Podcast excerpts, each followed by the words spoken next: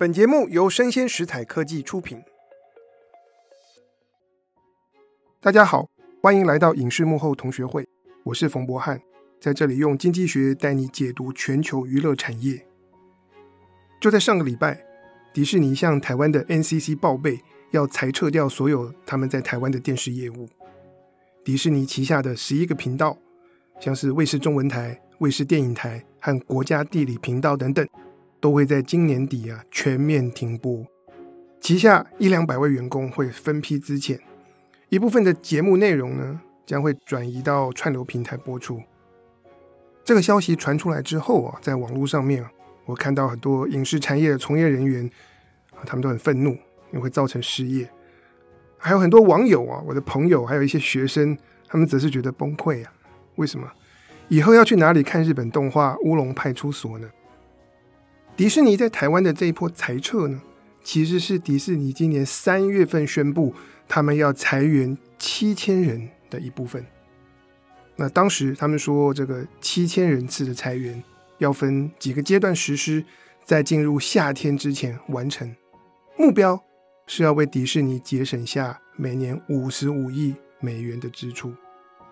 不只是迪士尼，放眼美国的媒体巨头华纳兄弟探索。去年一整年就经历了一波又一波的砍计划、砍人、高管离职。其实各大媒体啊，前仆后继，都在用各种严厉的方式撙节支出。在我们今天这节内容，就是要跟大家聊一聊为什么会这样。过去几年，在 COVID-19 疫情爆发之后，其实很快的，美国的物价就开始飙涨。在二零二一年和二零二二年，美国的通货膨胀率分别高达百分之七和百分之六点五，很惊人呢、两年加在一起的总效果，这个物价平均上升了将近百分之十五。那美国的联准会首要任务就是打击通膨，所以他们从去年三月开始，一直到今年五月，总共升息十次，加在一起的总效果呢，是利率上升了五个百分点，从原本百分之零点二五上升到百分之五点二五，所以我们可以说，现在我们大家已经进入了一个高利率时代。不止如此哦，前阵子联准会还放话说，在可预见的未来啊，他们不会降息。为什么呢？因为物价还是居高不下，所以呢。我们现在所面对的高物价、高利率的总体经济环境，会对影视产业带来怎样的影响呢？我们今天就是要从这个视角出发，来看一下整个媒体所面临到的冲击。我们先来谈谈高利率啊，面对利率升高，当然如果你是债主，你可能很开心啊。可是如果你是有债要还的，你会变得非常的辛苦。我想。我们的听众朋友，如果有人现在还要再缴房贷的，你就会感受到收到银行寄的通知啊，这个利率调升，我就是这样。然后我们看美国各大的影视公司，看他们的财务呢，诶，大家都负债累累。比方说哦，华纳兄弟探索，去年他们在宣布并购的时候，有高达五百五十亿美元的负债。当然，经过了一年下来的撙节支出，现在他们债务降到了四百九十五亿美元。迪士尼紧追在后啊，截至今年第一季结束的时候，他们负债四百五十亿美元。其他像是 NBC 环球负债两百亿，派拉蒙负债一百六十亿，Netflix 不要说它经营的不错，它也负债一百四十四亿美元。为什么这些媒体公司、影视制作公司会有这么高额的负债呢？这和过去几年各大公司大家纷纷发展串流平台有关。订阅制的串流平台，英文简称 SVOD，哎，这个东西发展起来非常的烧钱。从无到有，比方说 Disney Plus 推出，不管你一开始订阅的人数是多是少，你都需要有足够丰富的内容。才能够吸引人订阅。然后呢，在 Netflix、Amazon Prime 和 Hulu 之后，各个平台啊雨后春笋的成立，大家彼此互相竞争，发展出了内容的军备竞赛，造成各种的这个电影、电视影集的产制数量和成本都节节升高。可是呢，我们很快就发现，哎，订阅制的人数以及你能够跟这个用户收的价格啊，很快就达到天花板。所以在激烈竞争之下，要创造营收不容易，可是成本却是上升，因此大家都是赔钱的。扩张又赔钱，当然就造成债台高筑。然后呢，负债累累，又遇到大幅升息，问题就来了。这可以说是雪上加霜。就让我们来帮好莱坞的这些媒体公司算算账。我所引用的数字呢，是来自一位分析师，叫做 Tom Wozniak。好，今年五月底在 UCLA 的法学院给了一场演讲，我就从他的演讲内容来摘取数字。Tom Wozian 他分析了美国六大媒体公司，分别是我们前面提到的华纳兄弟探索、迪士尼、Netflix、NBC 环球、派拉蒙，还有在外加福斯。这六家公司啊，截至今年三月底。也就是第一季结束的时候，合计的负债总共是一千五百四十三亿美元，折合台币超过四点五兆，很吓人的数字。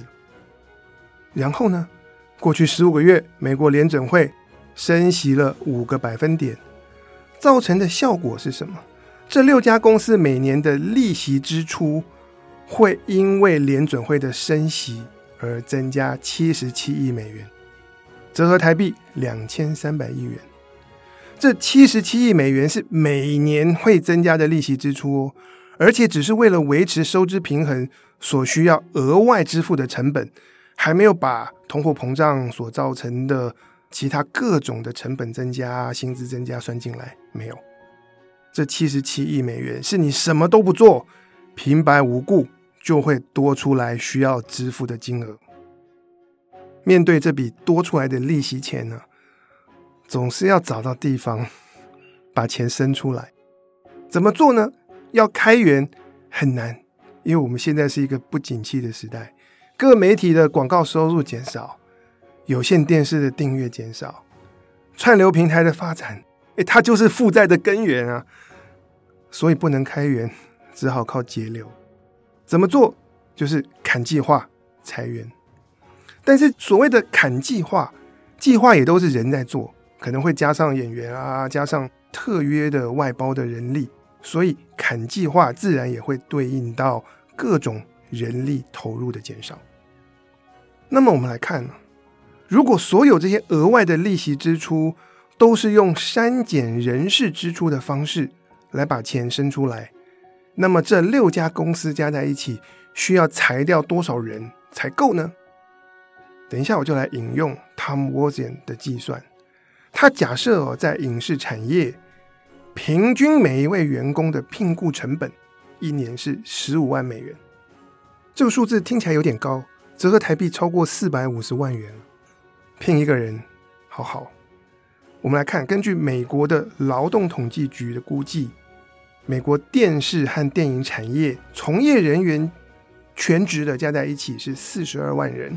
而这些人的平均薪资八万六千美元，哎，你说远小于那个十五万，没错。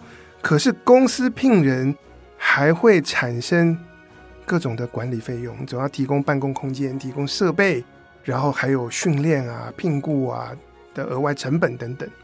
而且不止如此啊，美国劳动统计局所计算的平均薪资是全职人员，并没有包括演员。其他一些专业技术的特约人员当中，有些人每一年你需要支付他的薪水是高过八万六，高过十五万。所以总之啦，夯不啷当，Tom Wozniak 就抓了一个平均的数字，说一个人员一年下来的评估成本十五万。所以如果把这六家公司额外需要付的七十七亿美元利息除以每位。人员十五万一年，那么大约就是五万一千人。诶，这个数字不小哦。这个数字是美国影视产业所有全职从业人员的百分之十二。意思是说，六大影视公司如果要用裁员的方式节省支出，挤出这个钱来付因为升息而产生的利息，他们必须要裁掉五万一千人。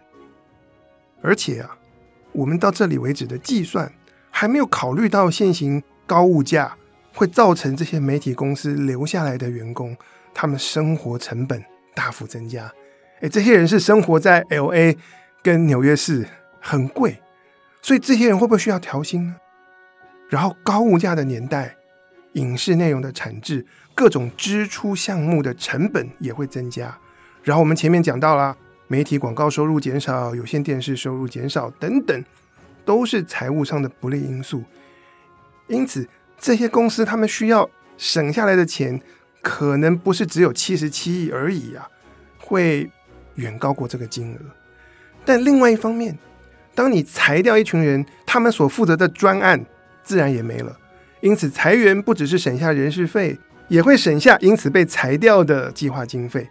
因此呢，往好处想啊，他们最后可能不用裁到五万人这么多，就可以挤出啊足够的钱。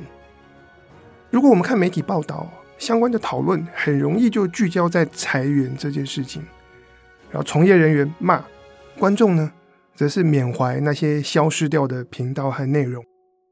大家一定会觉得哦，不景气真是一件坏事。但是我今天要跟他讲的重点是呢。在我们看似是坏事的裁员和砍计划的背后，往往企业它被迫需要来自我检视、重新调整、调节它的体质。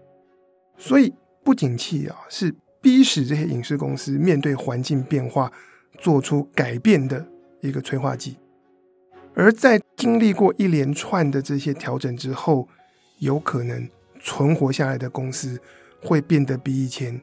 更坚韧，他们更有能力在新的时代啊，端出世界各地观众会喜欢的内容。所以，我现在就要来帮大家整理啊，从好莱坞这些影视公司面对不景气所采取的各种措施，归纳出啊，不景气能为这些公司带来哪些正面帮助。所以，我的论点，不景气是好事。首先啊，不景气迫使企业重新检视。自己发展目标的优先顺位。举例来说，迪士尼在今年三月宣布要裁七千人的时候，他们第一波就裁掉了元宇宙部门。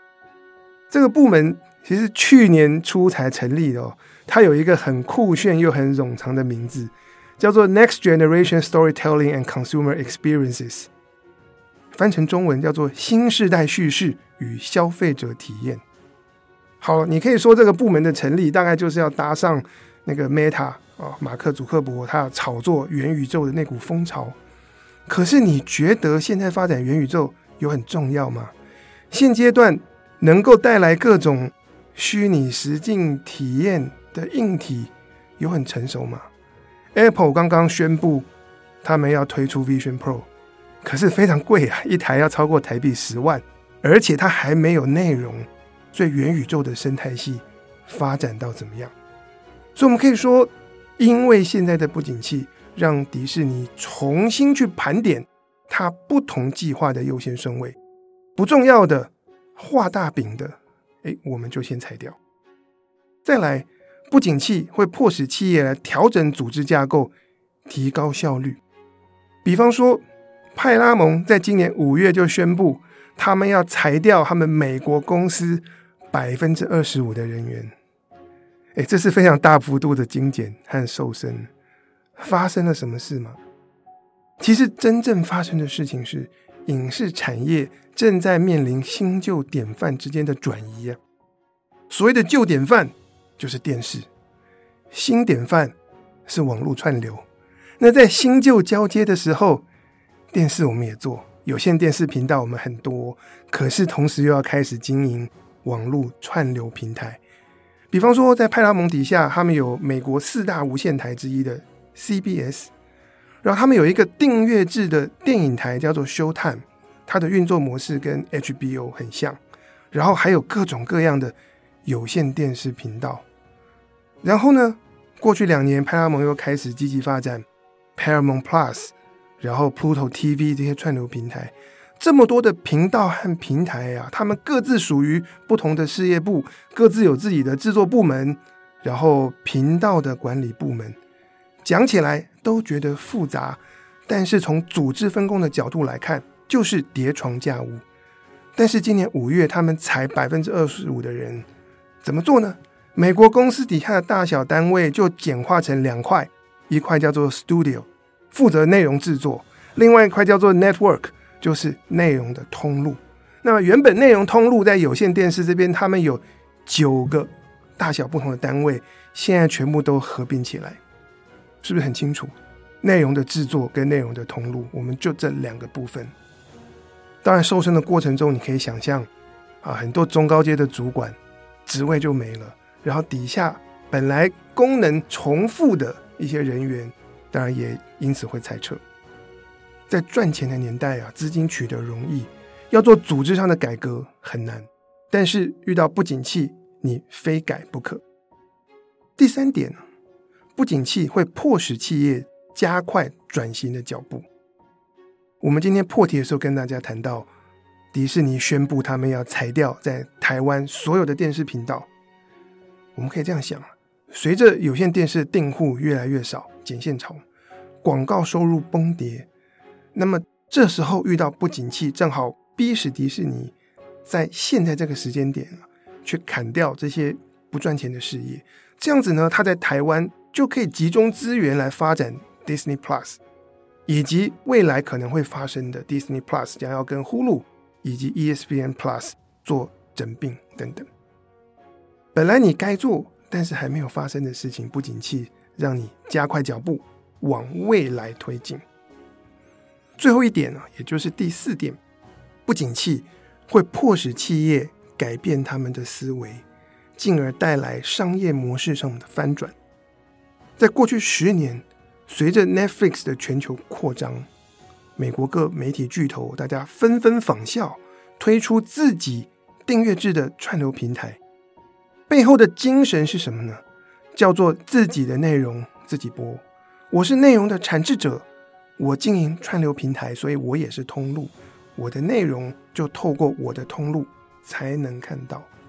比方说，迪士尼为了经营 Disney Plus 这些串流平台，他们就成立新的事业部，叫做 Direct to Consumer，翻译成中文叫做直接面对消费者。所以前几年，我们看到迪士尼陆续把他们原本授权到不同频道、不同平台的内容回收，都放到自己的 Disney Plus。来上映，这样的做法呢，我们可以说叫做通路导向，也就是自己的内容自己播。不过这种做法是有问题的。去年在我们比较早的一集 Podcast 节目里面，我就跟大家聊到，那时候我们单集的标题叫做 “Netflix 的商业模式在本质上哪里出了错”。大家如果有兴趣，我鼓励大家。回去听听看那集，特别是过去半年才开始订阅我们影视幕后同学会的朋友，我们早期很多的节目介绍了基本观念。总之，发展串流平台采取订阅制的商业模式一度成为主流。不过，从去年开始，华纳兄弟探索，他们率先翻转、颠覆掉了订阅制这样的想法。一开始可以说是被迫。因为探索频道，他们并购了华纳媒体集团，所以原本探索频道的老板扎斯拉夫，他现在就接管这家新公司，叫做华纳兄弟探索。他首先面对到的就是五百五十亿美元的负债，然后预期联准会会持续升息，很沉重的财务负担。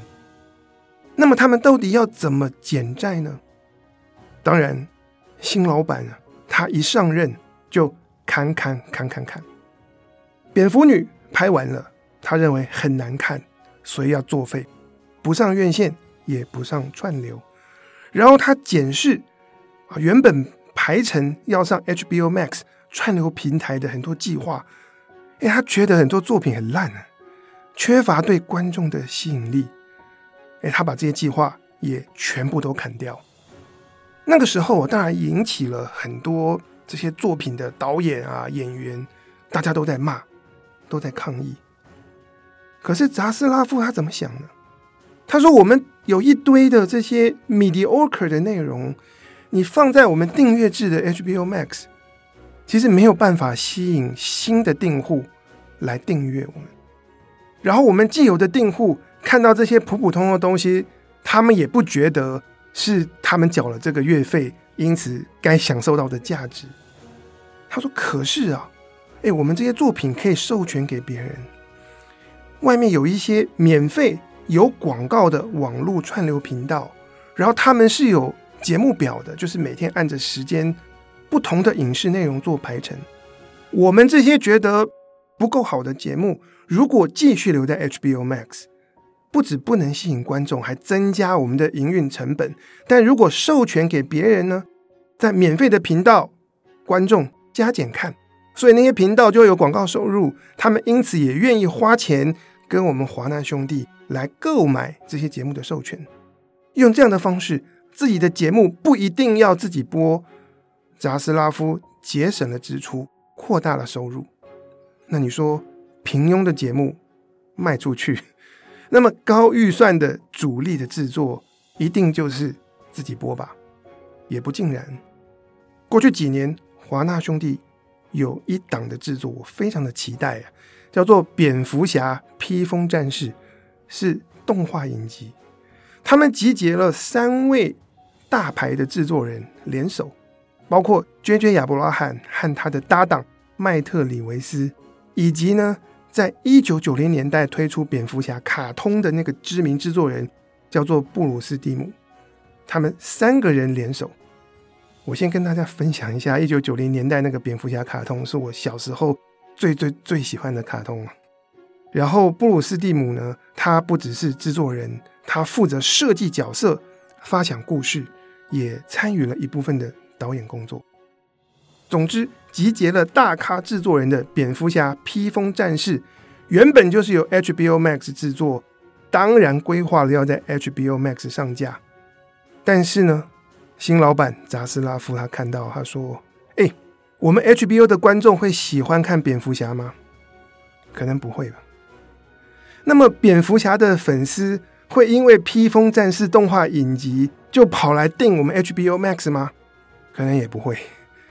我们之前有一集在谈那个美国观众的盗版行为啊，你会发现说，如果有你喜欢的影集，在一个你没有订的平台，多数的人会去看盗版。所以，蝙蝠侠的粉丝如果不会因为《披风战士》来订 HBO Max，那我们要怎么样把我们披风战士的这个动画影集能推给蝙蝠侠的粉丝呢？这些人都在哪里？哦，蝙蝠侠的粉丝大部分都在订阅 Netflix 跟 Amazon Prime，所以啊，扎斯拉夫他就下令，与其把蝙蝠侠披风战士浪费在 HBO Max 播出，倒不如我们拿出去兜售，看哪一家平台出价最高，就授权给谁。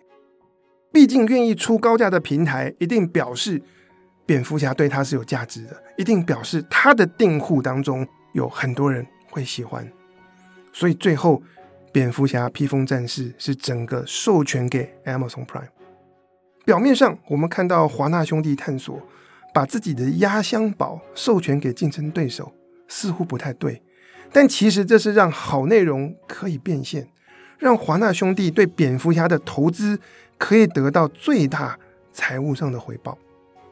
当然，华纳兄弟不只是把平庸的作品授权给免费平台，把重量级的作品找到最愿意出钱的买家，他们也接受委制啊。像是 Apple TV Plus、错棚教练趣事多，以及 ABC 电视台的小学风云，其实都是华纳兄弟探索他们制作的。总之。华纳兄弟探索为了减债，他们不得不啊大幅调整商业模式，不再坚持自己的内容自己播，而是试图发展出最能够从自己原创内容创造现金收入的模式。当然，你可能说这种想法是不是很市侩啊？就看的就是钱。但是我们也可以说，当内容可以赚的钱变多了，背后反映的往往是这个内容，它得到的观众也变多，这个内容的影响力变大。从主创团队到制作公司到平台，这可以说是三赢的局面。因此呢，一开始啊，华纳兄弟探索是面对高额负债、预期高利率，有点像是置之死地啊。但是我们说置之死地而后生，最后华纳兄弟探索成为在美国各大影视公司当中第一个做出改革的公司，以至于到今年初哦，他们很拽呀，他们的财务长在一个大型的会议就说：“我们去年走过的路，我们去年所进行的改革，是好莱坞所有其他的媒体公司、制作公司都必须要走过的路。”所以，我们来帮大家整理一下：高物价、高利率，然后经济进入不景气。乍看之下，对媒体产业来说是一件坏事。然后大家必须要裁员、撙节支出。可是呢，这个不景气可以为企业、为整个产业带来四个重要的贡献，分别是迫使这些媒体公司重新检视。发展目标的优先顺位，然后再来调整组织架构，提高效率。第三，加快转型的脚步，以及最后改变自己的思考方式，调整商业模式，为的是让内容和投资都能够发挥更大的影响力。同样是不景气，我们可以从不同的角度来看它，但我需要说从。商业的发展史来看，不景气往往是企业浴火重生的时刻。我想啊，不管你是不是处在媒体及娱乐产业，当你遇到大环境不顺的时候，大家回过头来思考如何做好转型和改革。以上就是我们今天的内容，希望你喜欢，请大家帮我们按赞、追踪，并给我五颗星。我是冯博翰，影视幕后同学会。我们下次见，拜拜。